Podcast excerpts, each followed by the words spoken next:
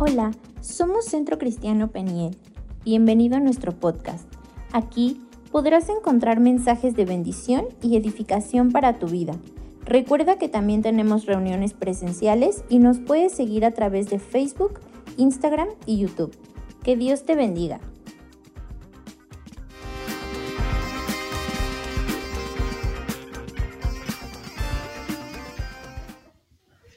Pues Dios bendiga sus vidas. Me llamo Samir y después de esta presentación amable, con fuerza, con energía, con, con gratitud, es siempre para la gloria de Dios. Y pues sí, ya tengo tiempo de conocer a los pastores, también a Alex, también a Fer. Y pues el servir al Señor requiere tiempo, esfuerzo y seguir adelante. Entonces no te desanimes, no nos desanimemos, vamos en esta carrera y nos veremos próximamente con el Señor. Entonces, si traes tu Biblia en esta mañana, ya están todos listo, puesto y preparado.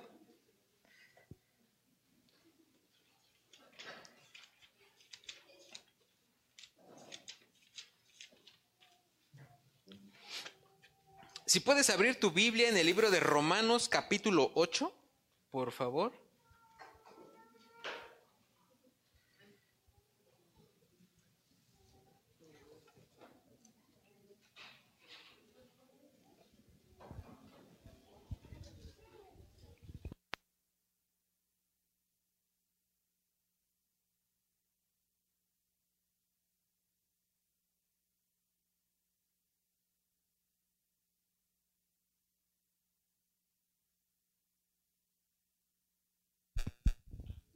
Romanos capítulo 8, versículo 18, por favor.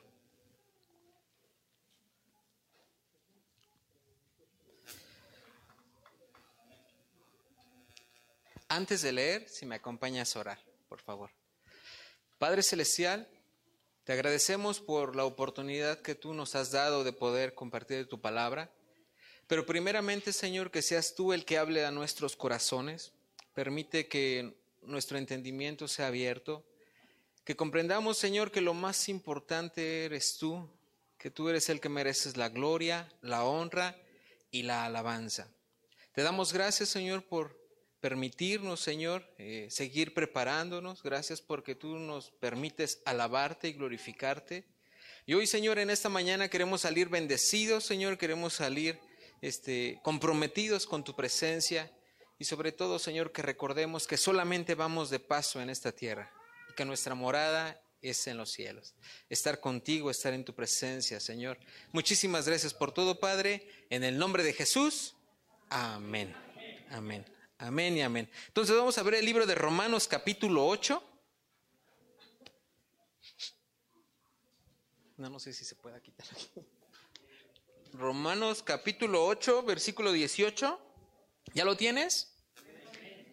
Dice esto, pues tengo por cierto que las aflicciones del tiempo presente no son comparables con la gloria venidera que en nosotros ha de manifestarse, porque el anhelo ardiente de la creación es el aguardar la manifestación de los hijos de Dios, porque la creación fue sujeta a vanidad, no por su propia voluntad, sino por la causa del que la sujetó en esperanza. Porque también la creación misma será libertada de la esclavitud de corrupción a la libertad gloriosa de los hijos de Dios. Porque sabemos que toda la creación gime a una y a una está y a una está con dolores de parto hasta ahora. Y no solo ella, sino que también nosotros mismos, que tenemos las primicias del Espíritu, nosotros también gemimos dentro de nosotros esperando la adopción, la redención de nuestro cuerpo. Quiero leerte una vez más el versículo 18 para centrarnos. Dice, pues tengo por cierto que las aflicciones de este tiempo presente no son comparables con la gloria venidera que en nosotros ha de manifestarse. Quiero hacerte una pregunta. ¿Has pasado por dificultades de todo tipo? ¿Has pasado alguna dificultad de alguna pérdida de algún familiar? ¿Alguna pérdida económica? ¿Algún trabajo? ¿Algo de salud?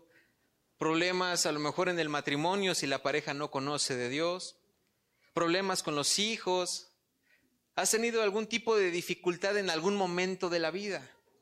Todas las personas también, ¿eh? Todas, hablando entre cristianos y no cristianos, personas que hayan escuchado de la palabra de Dios y personas que no. Todos pasamos por momentos difíciles y cosas que pueden estar robándonos nuestra paz. Y quiero decirte que en esos momentos de dificultad, ¿no te has desanimado? Te pregunto, ¿te has desanimado? Oye, si, pues, con todo mi corazón yo le sirvo al Señor, he puesto mi familia y mi casa delante de Dios, pero de repente empiezo en todas las situaciones a ponerse en, en nuestra contra. Hay momentos donde uno puede desilusionarse. ¿Ha pasado? No tengas miedo ahorita, no, no, pasa nada. si, te ha, si ha pasado en algún momento, somos humanos. Dice el libro de Romanos que vivimos en un cuerpo carnal, aún hay, hay carne, hay este, la condenación del pecado en el humano, pero aún con todo y eso hay luchas y batallas que uno va a estar pasando. Pero si aún te has llegado a sentir así, yo quiero que vayamos a ver en el Salmo 73, en el libro de los Salmos, capítulo 73. También le pasó a un hombre algo parecido. Y tú vas a decir, ¿por qué me explicas esto? Y ahorita nos vamos a meter en el texto. Salmo 73,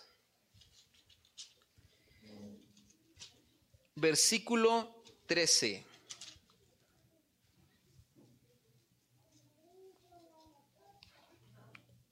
Decía un hombre que se llama Asaf, él se empezaba a cuestionar cuando a veces las cosas no salían como él esperaba o como él quisiera, ¿no? Entonces en el versículo 13 dice, verdaderamente en vano he limpiado mi corazón y he lavado mis manos en inocencia. Él decía, parece que es en vano todo lo que yo he servido, lo que he buscado, el congregarme, el seguir, pero parece que todo es en vano. Pero él, él mismo, vamos a leer en el versículo 17, dice esto, del mismo capítulo, hasta que entrando en el santuario de, Dios, comprendí el fin de ellos. Y en el versículo 21 dice esto, se llenó de amargura mi alma y en mi corazón sentía punzadas, tan torpe era yo que yo no entendía y era como una bestia delante de ti. Con todo yo siempre estuve contigo, me tomaste de la mano derecha, me has guiado según tu consejo, Después me recibirás en gloria a quien tengo yo en los cielos, sino a ti. Y fuera de ti nada deseo en la tierra. Mi carne y mi corazón desfallecen, mas la roca de mi corazón y mi porción es Dios para siempre. Asaf, en algún momento de dificultad y de adversidad, él sintió desmayarse y a lo mejor la aflicción, a lo mejor ver cómo otras personas prosperaban, a lo mejor el ver cómo a otras personas les iba mejor que a él, él en algún momento dice que se desanimó. Pero él entrando a la casa de Dios, entendiendo el fin de las personas, él pudo saber que él estaba siendo un poco testarudo al poner casi la confianza en él mismo. Entonces, este hombre cuando entra al templo, cuando entra al lugar santo, al lugar de Dios, ¿qué es lo que se enseña? Es la palabra de Dios. Cuando vienes a este lugar y estás desanimado y sientes que a veces las cosas no pasan como tú quisieras, Dios siempre tiene algo que recordarte en su casa. Y sé que podemos orar en casa y tener este, un tiempo de oración con Él y Dios nos va a hablar, pero también es necesario reunirse con más personas, gozar, alabar al Señor. Y aún aquí el Señor te vuelve a hablar a tu vida. Entonces, dentro de las aflicciones que todas las personas pueden estar pasando, Dios permite las aflicciones. ¿Sí me, escuchaste? Dios permite las aflicciones. Quiero que me acompañes rápido a ver el libro de Job. No lo vamos a leer todo, nada más todos los capítulos. Nada, no es verdad. Hay muchos estudios sobre la vida de Job. Pero yo quiero nada más centrarme en algunos versículos. Job capítulo 1,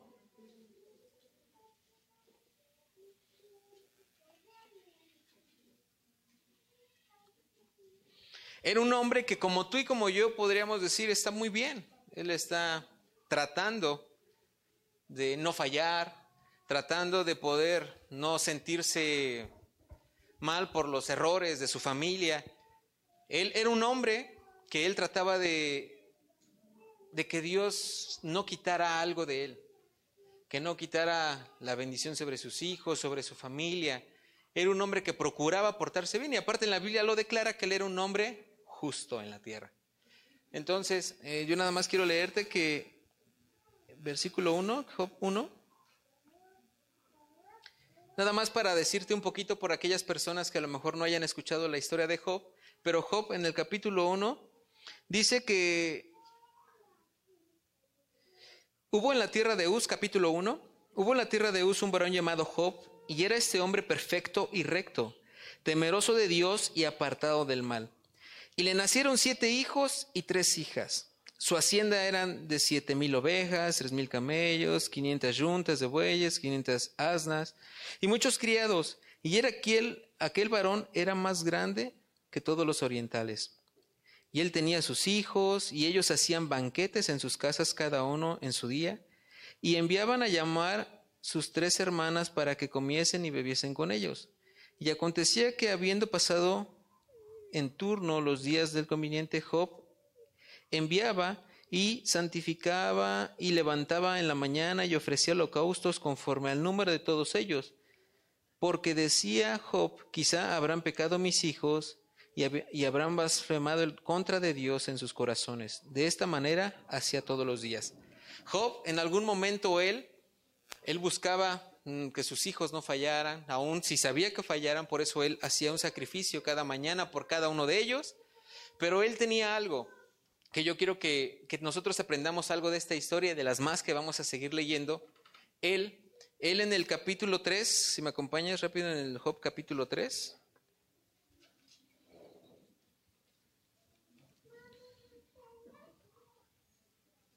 Perdón, sí, capítulo 3, 26. 25 y 26, por favor. Dice, porque el temor que me espantaba me ha venido y me ha acontecido todo lo que yo temía. No he tenido paz y no me aseguraré, ni estuve reposo, perdón, dice, no he tenido paz, no me aseguré, ni tuve reposo. No obstante, me vino turbación. Él le pasó lo que no quería que le pasara.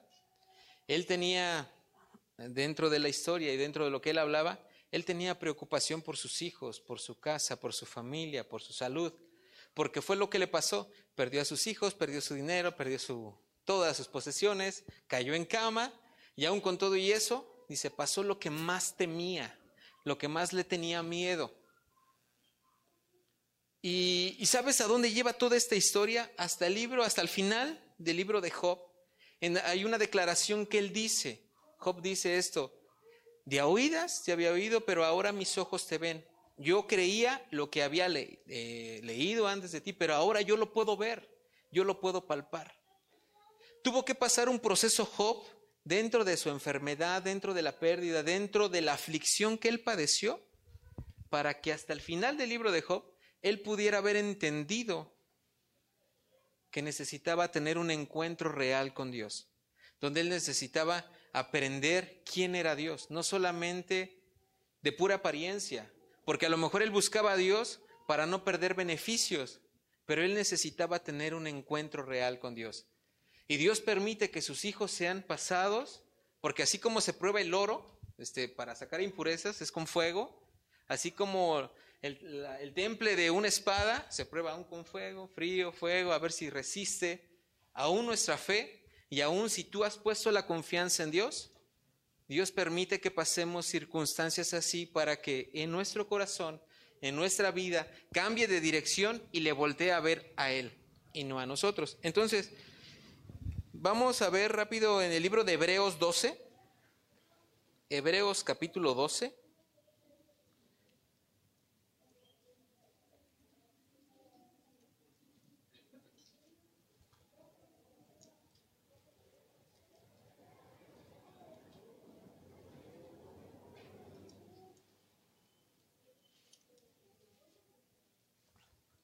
Hebreos capítulo 12, versículo 5. ¿Ya lo tienes? Amén, amén.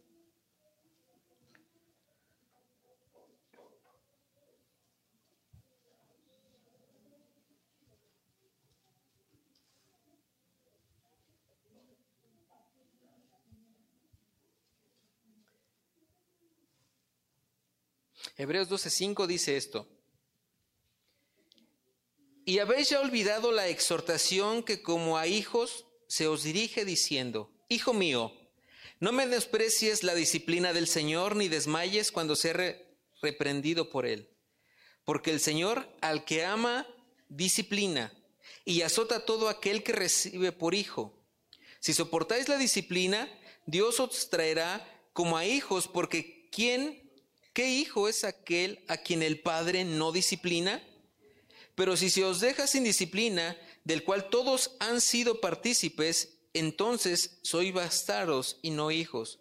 Por otra parte, tuvimos a nuestros padres terrenales que nos disciplinaban y los venerábamos. ¿Por qué no obedeceremos mucho mejor al Padre de los Espíritus y viviremos? Y aquellos ciertamente por pocos días no disciplinaban como a ellos les parecía. Pero este, pero este para los que nos es provechoso, para que participemos de su santidad.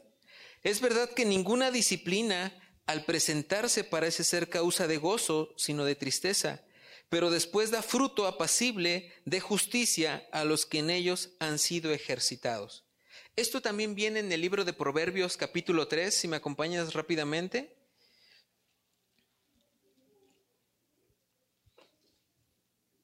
Proverbios capítulo 3.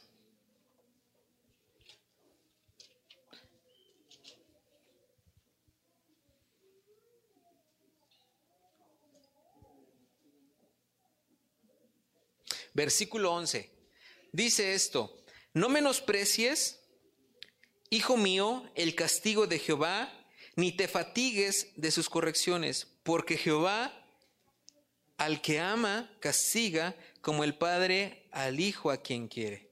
Entonces, iglesia del Señor, cuando somos metidos a prueba, cuando somos metidos en alguna circunstancia difícil, no significa que sea algo malo que nos estamos ganando, sino que Dios permite que aún en lo que estemos viviendo en el tiempo de aflicción, nosotros podamos ser limpiados, que seamos entendidos, que seamos corregidos, porque podríamos tener a lo mejor comúnmente nos vemos muy bien por fuera, ¿no? Como un vaso limpio, pero Dios es el que conoce nuestro corazón, conoce nuestras intenciones en nuestra mente, en lo más profundo de nosotros. Si estamos batallando en algún momento con el carácter, Dios va a permitir que nuestro carácter sea moldeado. Si tenemos algo que en lo cual estamos batallando, el Señor quiere limpiarnos para que seamos parecidos a su Hijo, para que crezcamos en su voluntad, que crezcamos a la altura del varón perfecto que es Jesús. Y la perfección la alcanzaremos cuando estemos en aquel lugar con el Señor. Pero ahora sí vamos a Romanos capítulo 8, donde nos quedamos. Romanos capítulo 8, versículo 18 dice esto, pues tengo por cierto que las aflicciones de este tiempo presente no son comparables con la gloria venidera que en nosotros ha de manifestarse. Algo de lo que estemos viviendo en este tiempo no se comparará a la gloria que tenemos con Él. ¿Sí me escuchaste? Ningún virus, ninguna enfermedad, ni aún las circunstancias más difíciles que nos estén pasando podrán superar la futura gloria que tenemos. Entonces, lo que comentaba el pastor en la mañana, necesitamos, por hace ratito, hace unos instantes, donde nosotros tenemos que aprender a ser generosos.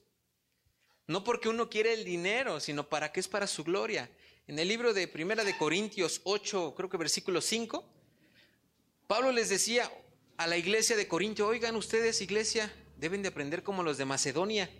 Ellos primeramente se entregaron al Señor y dieron en abundancia.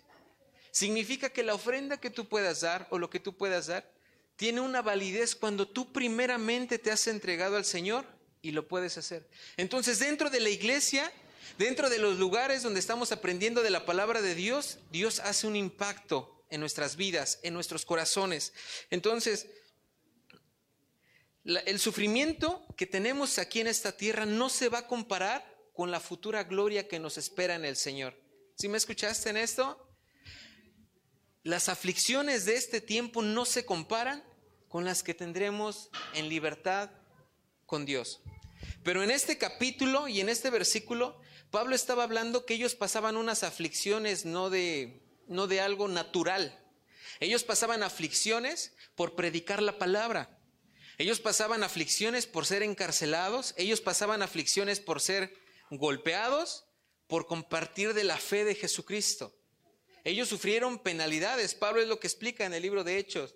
Fui golpeado, fui mordido, fui en alta mar, quedé, este, fui azotado, estuve encarcelado, me enfermé, me mordió una serpiente. Todas las aflicciones que él pudo haber pasado, les decía, no se preocupen de estas aflicciones.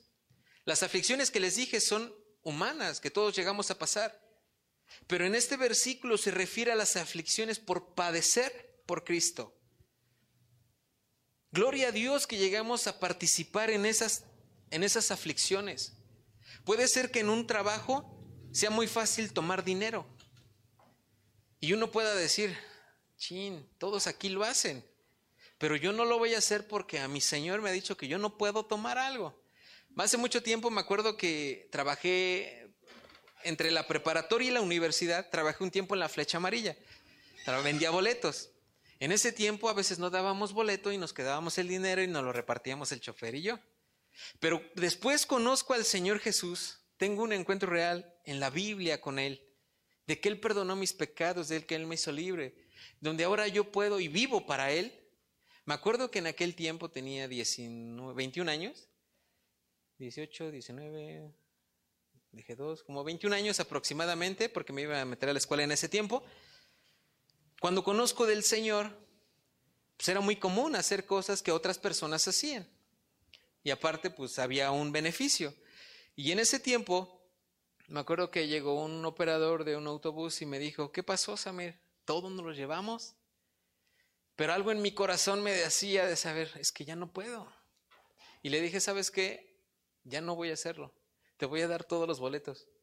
Pasó algo en mi vida y Dios me perdonó me dijo de cosas, me dijo, ¿cómo Dios te va a perdonar si tú hiciste esto, hiciste lo otro? Si tú sigues haciendo... Eh, me empezó a decir mis letanías de mi vida, de lo que yo hacía. Pero dije, ¿me sigo bajo la presión de Él en ese tiempo o obedezco a mi Señor? Dije, pues ya voy a obedecer. Con decirte que después me quisieron pegar. me, bueno, en una ocasión sí tuve que correr, diría mi mamá, hasta corriendo también se gana. Tuve que correr porque me querían pegar, donde a veces ya no me dejaban subir, donde el trato con las personas y amigos que yo tenía fuiste rechazado. Y en ese momento para mí fue una aflicción importante. Para mí esa aflicción en ese instante era algo que consumía mi paz. Y en otro momento no pensaba otra cosa. Yo en ese momento, esa aflicción que yo padecía, yo la sentía hasta el cuello. Me acuerdo que hubo otro señor que se paró enfrente de todas las personas y me humilló frente a todos por el hecho de decir que Jesús había cambiado mi vida y que ya no creía en lo que comúnmente se debería creer. Y de verdad me humilló públicamente que todavía, pues si me pongo rojo ahorita si me lo quito, pues estoy colorado. Una por el cubrebocas y aparte porque pues, pues Dios me permite predicar aquí y rostros que no he visto, algunos que sí he visto, pues sí, como que la presión. Pero Dios nos ayuda, ¿no? Nos, nos, impulsa a seguir adelante. Pero en ese momento uno puede contestar a esas personas que te agreden o que te humillan. Y Dios dice, ora por tus enemigos, bendícelos. Nada más recuerdo en esa ocasión es de que me dio demasiada vergüenza que te humillaran públicamente y que no dijera nada. Y, y yo creo que esa palabra que dice allí que las aflicciones de este tiempo es por compartir de Jesús, por mantenerte firme a los principios e ideales que Dios pide que tú tengas. Y vas a ser a veces tachado de muy religioso, vas a ser tachado de una persona con valores atrasados, pero cuando tú quieras agradar a Dios en tu casa, en tu familia, con vecinos, con personas cercanas, y te dejen de hablar porque simplemente eres la vecina de la colonia que no quiere apoyar a las fiestas patronales y que tú te puedas mantener y que todos te niegan el saludo, estás padeciendo aflicción. Es verdad, es una aflicción. Y si padecemos aflicciones por vivir como hijos de Dios, gózate. Gocémonos familia. Y recuerda esto, aliéntate con estas palabras, las aflicciones que pasamos en este tiempo no se compararán con la gloria futura. Y el Señor está ahí con nosotros. Entonces, eh, vamos a ver el leer, libro que me acompañes rápido, el libro de Filipenses.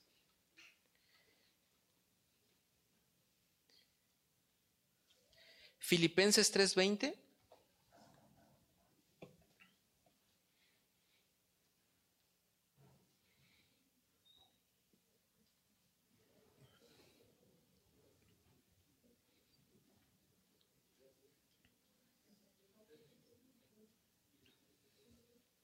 Dice esto, mas nuestra ciudadanía está en los cielos, en donde también esperamos al Salvador, al Señor Jesucristo, el cual transformará el cuerpo de la humillación nuestra para que sea semejante al cuerpo de la gloria suya, por el poder con el cual puedan también sujetarse a sí mismo todas las cosas.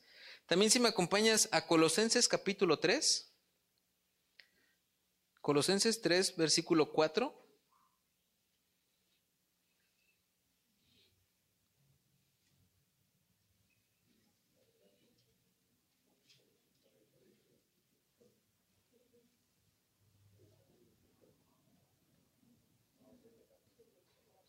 Colosenses 3:4. Porque la creación fue a vanidad, no por su propia voluntad.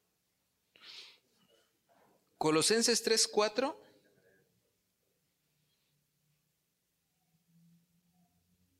Dice, cuando Cristo, vuestra vida, se manifieste, entonces vosotros también seréis manifestados con Él en gloria. Y Juan 3, 1, 2 dice esto, amados, Ahora somos hijos de Dios y aún no se ha manifestado lo que hemos de ser, pero sabemos que cuando Él se manifieste, seremos semejantes a Él porque le veremos tal como Él es. Recuerda familia que solamente vamos de paso, vamos por un tiempo en esta tierra, pero nuestra morada será con Él. Tendremos un cuerpo nuevo para la eternidad, seremos puestos porque solamente vamos de paso y Él esa es la promesa que nosotros tenemos. Si estás pasando en un momento de aflicción, gózate. Gózate en el Señor. Y padecemos en estas circunstancias con alegría, con gozo, sabiendo que nuestra morada es en los cielos. Entonces, vamos a seguir leyendo en Romanos. Romanos 8. Romanos 8, versículo 19 dice esto. Porque el anhelo ardiente de la creación es el aguardar la manifestación de los hijos de Dios. Porque la creación se sujeta a vanidad, no por, por su propia voluntad, sino por causa del que la sujetó en esperanza. Porque también la creación misma será libertada de la esclavitud de corrupción a la libertad gloriosa de los hijos de Dios. Porque sabemos que toda la creación gime a una y a una está con dolores de parto hasta ahora. Hay algo más que también la tierra, la tierra en la cual nosotros pisamos, está no puede cumplir el propósito con el cual fue diseñada en el inicio. Si se dan cuenta en el libro de Génesis capítulo 1, donde Dios empieza a acomodar, separó la luz, el agua, este, empezó a hacer todo lo que existe, y en el sexto día hizo esto, en el, bueno, en el sexto hizo al hombre, y empezó a darle forma. El hombre tenía una, eh, una obligación, tenía que eh, regir sobre los animales, tenía que ponerles nombre, él tenía que estar dirigiendo toda esta, esta escena, pero también después de que Adán y Eva desobedecieron, dice en el capítulo 3, ¿sí es en el capítulo 3? Sí, eh, en el capítulo 3, versículo 17, dice que la tierra fue maldecida. Vamos a Génesis 3, 17. En Génesis 3:17 dice esto.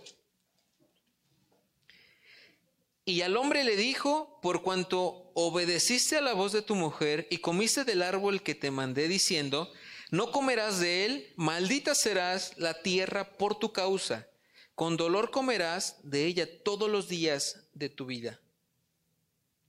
Espinos y cardos te producirá y comerás plantas del campo. En el versículo 17 dice que la tierra fue maldecida aún por esto.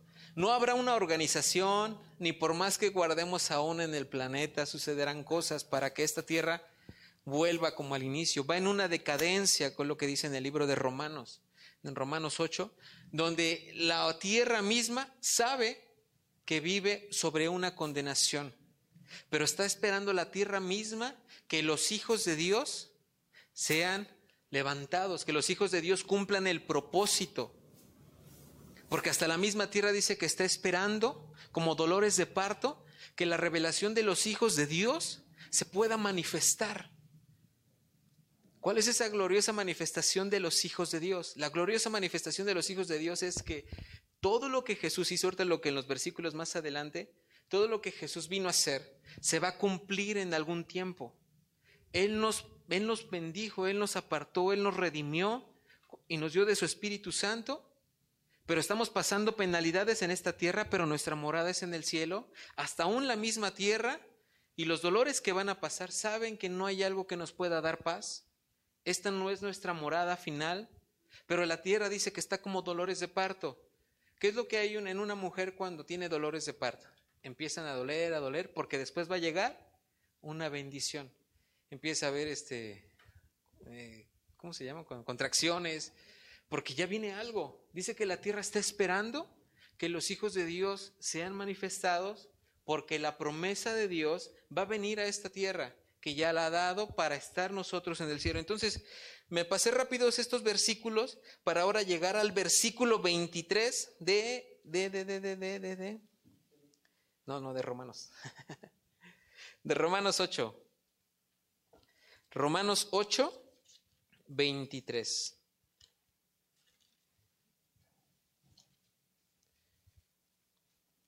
Dice que no solamente la creación gime a una, y que está con dolores de parto, dice, si no solo ella, sino que también nosotros mismos, que tenemos las primicias del Espíritu, nosotros también gemimos dentro de nosotros mismos, esperando la adopción, la redención de nuestro cuerpo.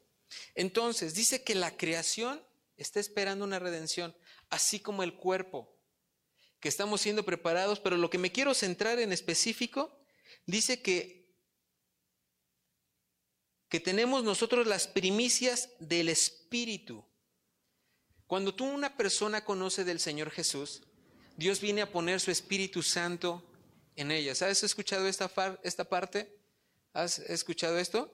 Y es una promesa. Antes de leer todo eso, quiero contarte algo como yo conocí del Señor. Cuando yo conocí del Señor, yo tenía 21, 22 años aproximadamente, y iba a una iglesia, me invitaron mis papás a ir a una iglesia que se llama Peniel San Juan del Río. Yo veía que aplaudían y que tocaban y dije, pues sí, yo lo veía porque mis papás en algún inicio eh, pertenecían, bueno, mi mamá iba a un grupo adventista donde igual hablaban de Jesús, pero se enfocaban un poquito en guardar el sábado y guardar algunos preceptos. Entonces, pues dije, pues yo estoy acostumbrado. Pero yo sentía en mi corazón que cuando a veces cantaban las alabanzas, y estaban cantándolo a alguien a Dios, yo no podía hacer lo que esas personas hacían. Yo sentía que en mi corazón no me salían palabras de amar hacia Dios.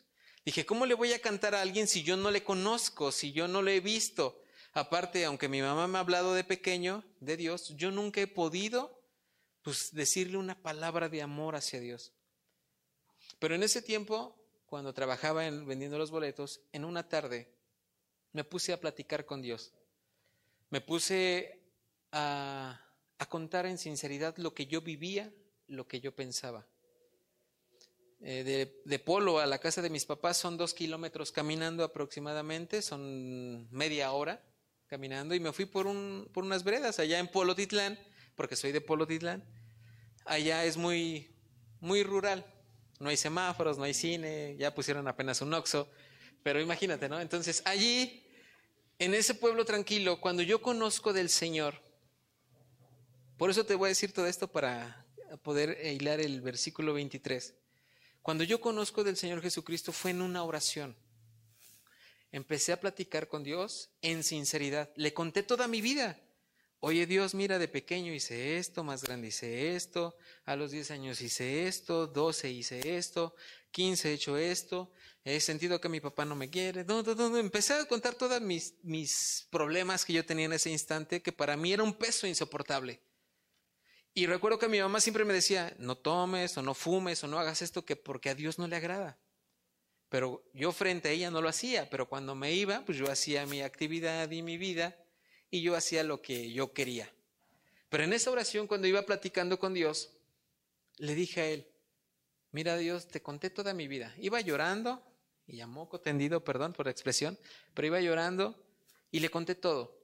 Llegué a la casa de mis papás, me bueno, me fui a mi habitación y en la parte de atrás hay tres pinos y está una presa. Y, y está todo verde, estaba oscureciendo, eran como las seis de la tarde. Y en esa, hora, en esa sinceridad le dije, ¿sabes qué Dios? Yo no te conozco, yo no sé si tú seas real. Hay muchas religiones y todos hablan de ti. Pero ¿sabes qué, Señor? Yo quiero conocerte. Si tú eres real y me haces saber que tú existes y que no estoy hablando aquí como loco, hazme saber. Si no, nunca más voy a creer que existe un Dios. Le nombraba cosas de la Biblia. Tú dices en la palabra que tú estás aquí conmigo, que tú das paz, que tú das perdón, que tú das tu espíritu. Eso es mentira. Todo eso estaba cuestionando en mi mente y orando con Dios. Me hinqué al lado de la cama y cuando estaba en la cama le dije con todas mis fuerzas tapándome en una almohada para que nadie se diera cuenta, aquí estoy Dios, te necesito, te necesito a ti, que tú cambies mi vida, no sé, hazme saber que tú eres real. Yo estaba buscando una emoción porque no leía la palabra de Dios. Y nos podemos guiar por emociones, por sentimientos, por algo bonito que sienta. Pero la fe viene por el oír la palabra de Dios. La fe viene por escuchar su palabra. Y yo le nombraba algunas partes o porciones que yo leía. Pero yo sí con toda sinceridad le dije, Señor, tú dices que vengan a mí todos los que estén cansados y agobiados y tú les darás descanso. Mi carga es ligera.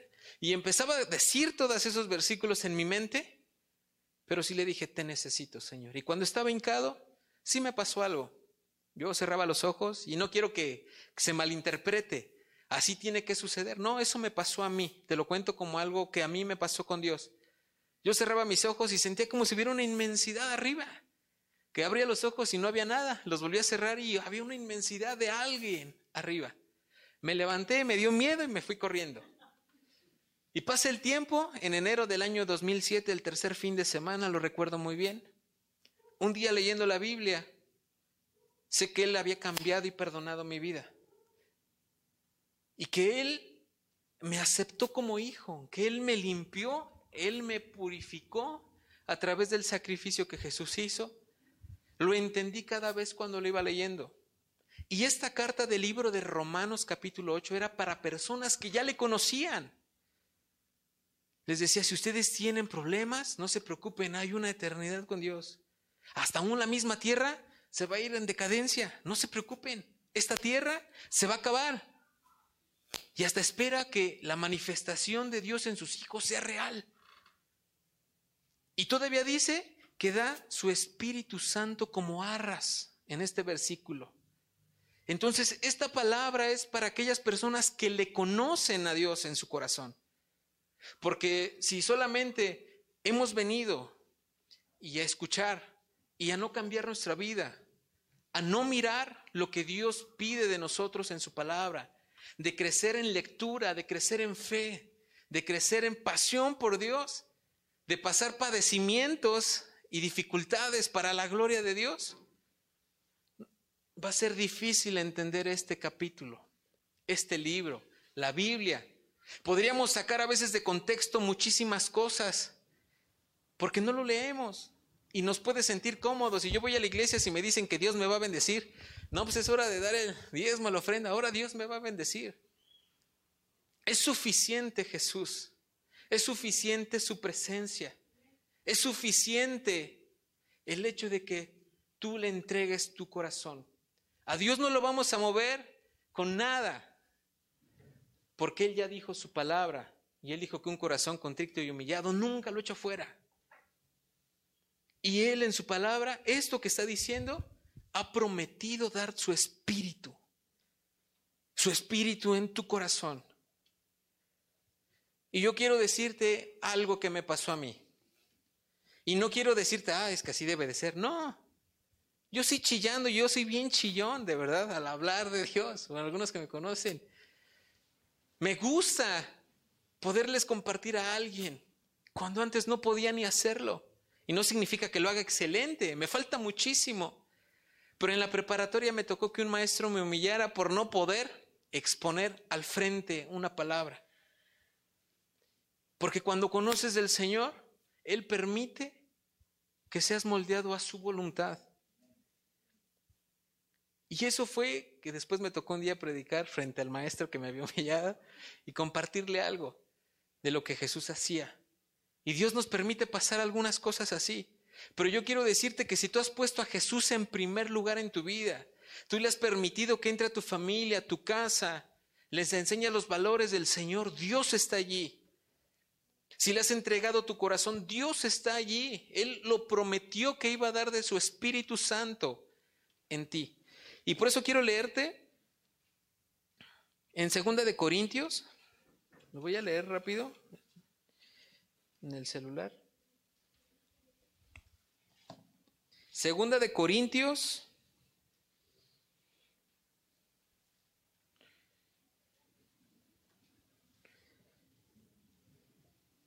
Primer libro de Corintios, versículo 22, primer capítulo.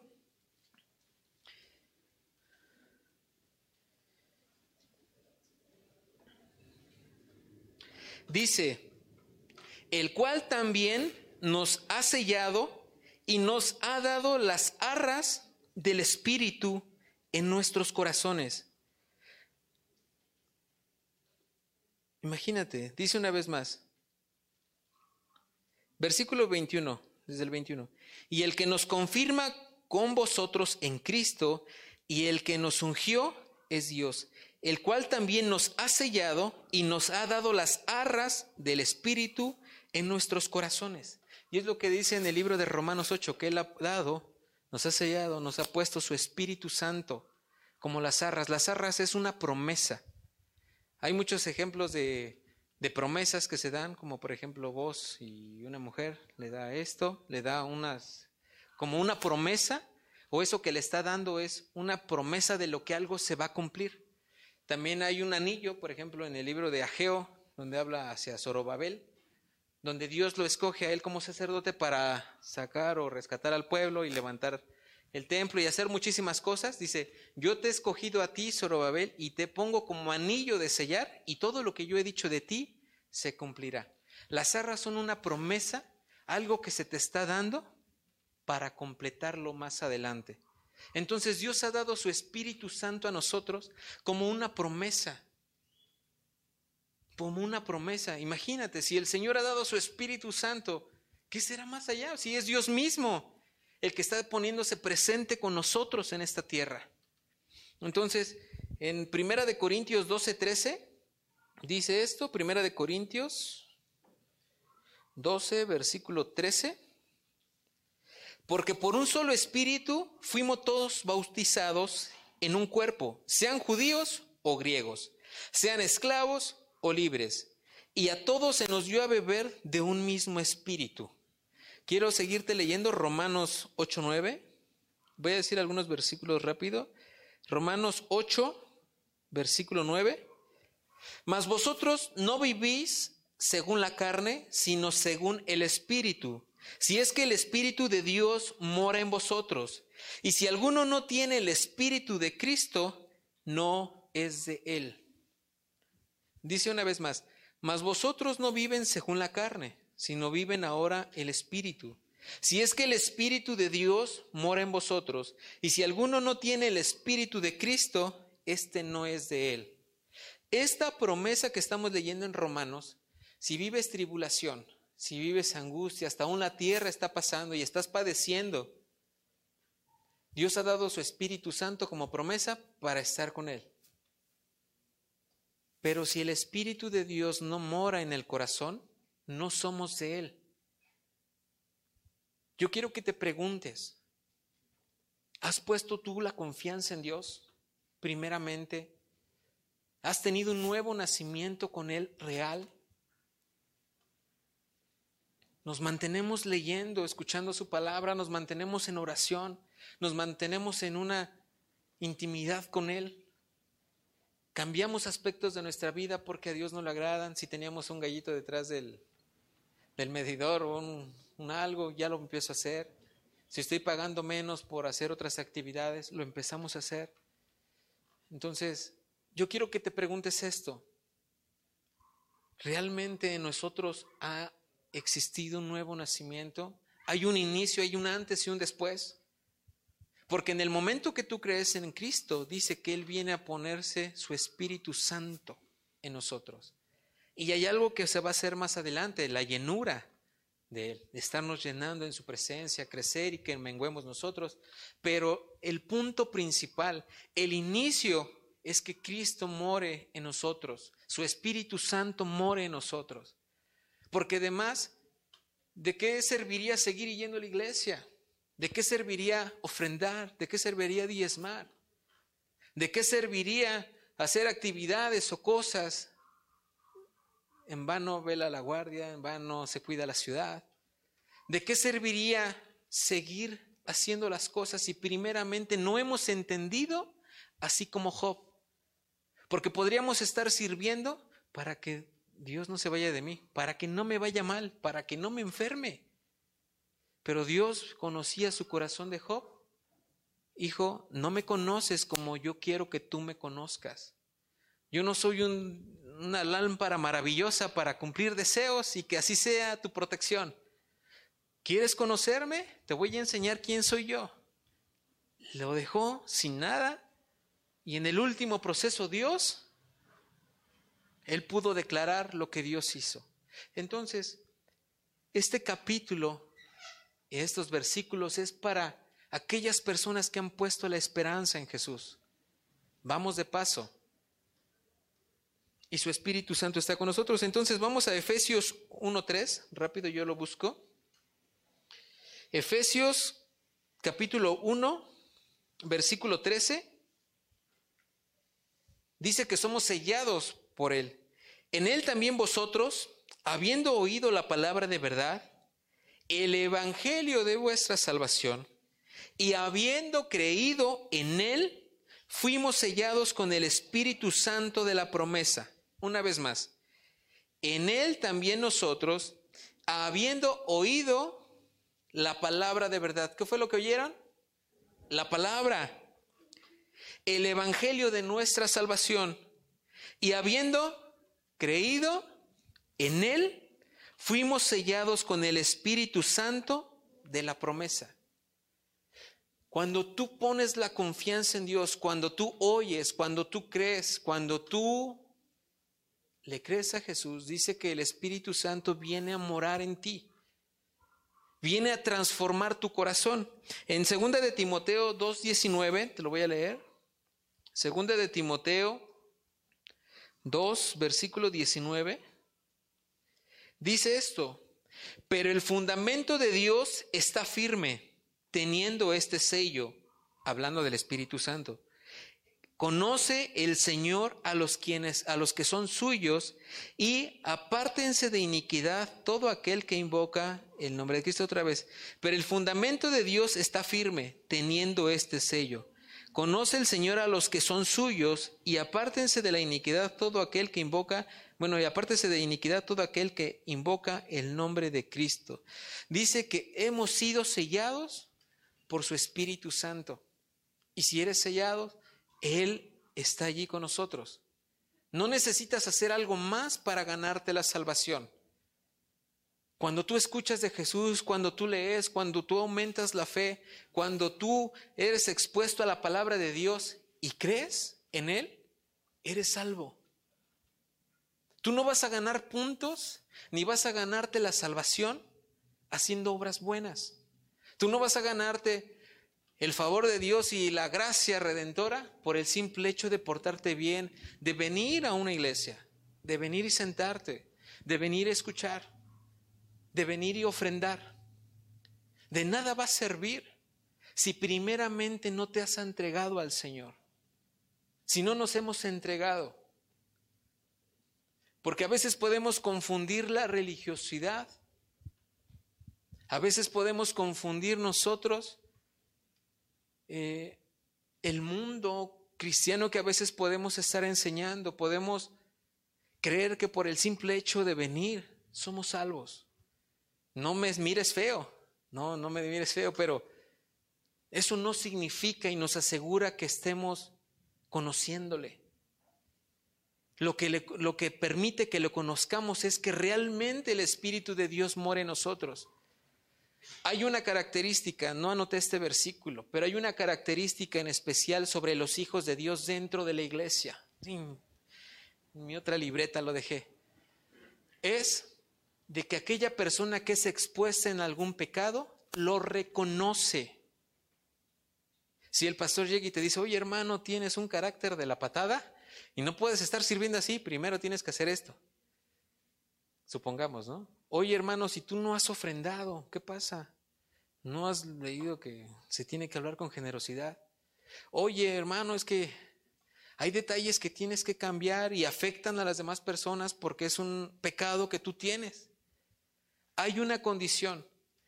Si esa persona contesta con orgullo, con vanagloria y no obedeciendo al mandato principal cuando es expuesto tu pecado, es porque el Señor no mora en nosotros. Si hay algo en tu carácter, algo en tu vida, algo que esté marcando y cuando a veces la palabra de Dios te dice, mira, ¿con qué intención hablas con una persona? ¿Con qué intención te acercas al hermano cuando tú le hablas? para hacerle sentir que tú eres mejor, superior, que tú eres alguien que puede aprender mucho de ti, pero tú te acercas con esa intención para que te miren primero a ti y no al Señor. ¿O con qué actitud te acercas para alguien cuando tú, cuando tú mandas, cuando tú buscas que esas personas hagan algo? ¿Con qué intención tú te acercas a hablar, a mirar, al vivir? en la iglesia, en tu casa, afuera. Y cuando somos expuestos a la verdad, el que mora el Espíritu de Dios en su corazón procede al arrepentimiento. Y aquella persona que no procede al arrepentimiento no es de Dios. Entonces, quiero que vayamos rápido a Tito. Tito 3, ya casi acabamos, ¿eh? No se preocupen. Tito 3. Tito capítulo 3, versículo 5, 6 y 7. Nos salvó no por obras de justicia, hablando de quién, Jesús no nos salvó por obras de justicia, no porque nos hayamos portado bien, Él nos salvó no por obras de justicia que nosotros hubiéramos hecho, sino por su misericordia por el lavamiento de la regeneración y por la renovación de él en el Espíritu Santo, el cual derramó en nosotros abundantemente por Jesucristo nuestro Salvador, para que justificados por su gracia, viniésemos a ser herederos conforme a la esperanza de la vida eterna. Entonces, esta es la confianza que tenemos, iglesia, por eso venimos y nos reunimos porque la salvación nos la ha dado el Señor. No hicimos nada para obtenerla. Le creímos, le escuchamos, nuestra mente, nuestro oído fue abierto a su palabra y decidimos creerle. Y Dios permitió que iban a ser salvos y añadidos a la iglesia los que Él llamaba. Y si estás aquí es porque Él te llamó. Él nos llamó para estar en su presencia. Él dio la vida por nosotros para rescatarnos. Y Él ha puesto su Espíritu Santo como una promesa de que lo mejor estará por venir. Él lo hizo. Él hizo eso. Y su Espíritu Santo no lo dio. Porque cuando lees la Escritura, lo lees a través de su Espíritu que te enseña a ti quién es Dios. Me acuerdo que en esa ocasión cuando yo llegué a la habitación, que le lloré a Dios con todo mi corazón y le dije que Él perdonara mi vida, mi pecado, y que esto que había leído en la Biblia se hiciera real, no paraba de llorar. En una ocasión, en un encuentro, en el 2007, un día domingo, si un día hay una oportunidad de algún evento así, asiste, siempre son de bendición. Entendí que Jesús había dado la vida por mí. Ya tantas veces lo había escuchado. Sabía que su espíritu, que moraba en mí, pero parecía que todo era distante. Y cuando realmente le buscas, Él se deja encontrar. Me acuerdo que en esa ocasión, les cuento como detalle, llegaba a mi casa y me ponía a orar. Y yo sentía calientito siempre en mi pecho. Y chillaba siempre en los primeros tres días. Y dije, nunca había orado contigo, Dios. Y para mí era algo nuevo. Para mí era algo nuevo el poder orar con Él. El poder leer la Biblia y saber que Dios me hablaba. Que decía, hijo mío, no te olvides de mi ley, no confíes en tu propia prudencia, apártete del mal, no confíes en ti mismo, no menosprecies la corrección de tu padre, porque Dios ama a sus hijos. Cuando pasaba problemas, cuando pasaba dificultades, ya no los pasaba solo. Una cosa es pasar problemas sin Cristo y otras con Cristo. Porque yo también viví en una iglesia 10 años, pero parecía que no había entendido en mi corazón qué era lo que yo tenía que hacer en la iglesia. Yo no sabía adorar, yo no sabía platicar con Dios. De oídas lo había hecho, pero cuando realmente lo vi en su palabra y lo viví no por la fe de alguien más, no por la fe del pastor, de la esposa, del esposo, de los padres, cuando vives la fe que Dios está pidiendo que tú veas al escuchar la palabra y que te inundes de Él, Dios transforma los corazones. En una ocasión, platicando con una mujer que tenía tanto rencor y tanto odio hacia la vida en una, en una plática que, que a veces visitábamos mi esposa y yo. Eh, en una ocasión había una mujer que tenía tanto rencor y odio hacia su propio hijo. Son historias tristes. Él había, él, ella le había enterrado el cuchillo por la espalda una o dos veces. El hijo ya le había quemado su casa con ella adentro. Ella tenía tanto rencor porque él se metió en un mundo de drogas, de prostitución. Y ella tenía tanto rencor. Y para ella era una aflicción tan grande como la que leímos, que uno vive aflicciones en esta tierra. Pero cuando esa mujer fue expuesta a la palabra y necesitaba perdonar, y cuando el Señor empieza a hablar a tu vida y te empieza a convencer de justicia, cuando te empieza a convencer de pecado, cuando te empieza a arrepentir, cuando te empieza a permitir que la palabra de Dios penetre en tu corazón. Cuando eres expuesto a la verdad hay dos decisiones. Creerle a Dios o no creerle. Porque de apariencia nos vamos a cansar. Podríamos a veces hasta levantar unas manos sin sentir nada, sin creerlo podríamos declarar cosas porque lo tenemos que hacer. Pero cuando tú le cantas, cuando tú le oras, cuando tú le bendices, cuando Él es una realidad en tu interior, tienes paz, tienes esperanza en la tribulación. Y hoy en esta tarde, yo quiero recordarte esto. El Señor vuelve pronto. Viene por una iglesia despierta, por una iglesia que busca, que le adora, que vive esperando el momento. Y más porque Él ha puesto su Espíritu Santo en nosotros, por el cual puedes clamar, Abba Padre. por el cual puedes orar o llorar cuando todo está mal. Porque no hablas al aire, hablas al que te escucha. Porque cuando no puedes hablar o decir una palabra coherente con Dios y lo único que puedes hacer es llorar porque todo te está yendo mal, porque se murió un familiar, porque perdiste tu trabajo, porque las personas que confiabas te dieron la espalda, por mantenerte y parece que todo está en quiebra. Cuando llegas con tu Padre, Él te escucha, Él te da un abrazo, Él te recuerda que vamos de paso. Él te dice, te he dado mi espíritu, no lo olvides.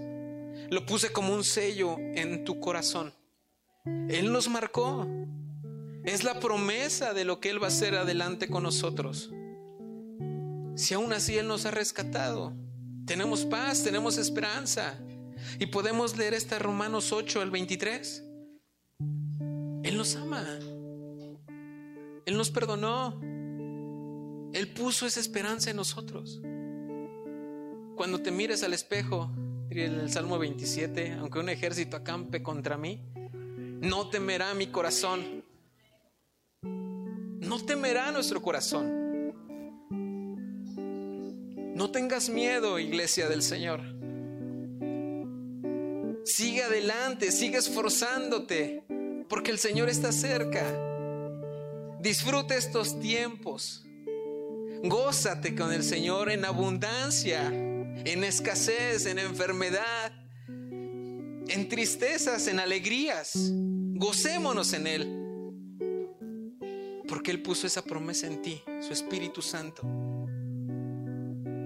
Podemos buscar y buscar que Él crezca y que nosotros menguemos.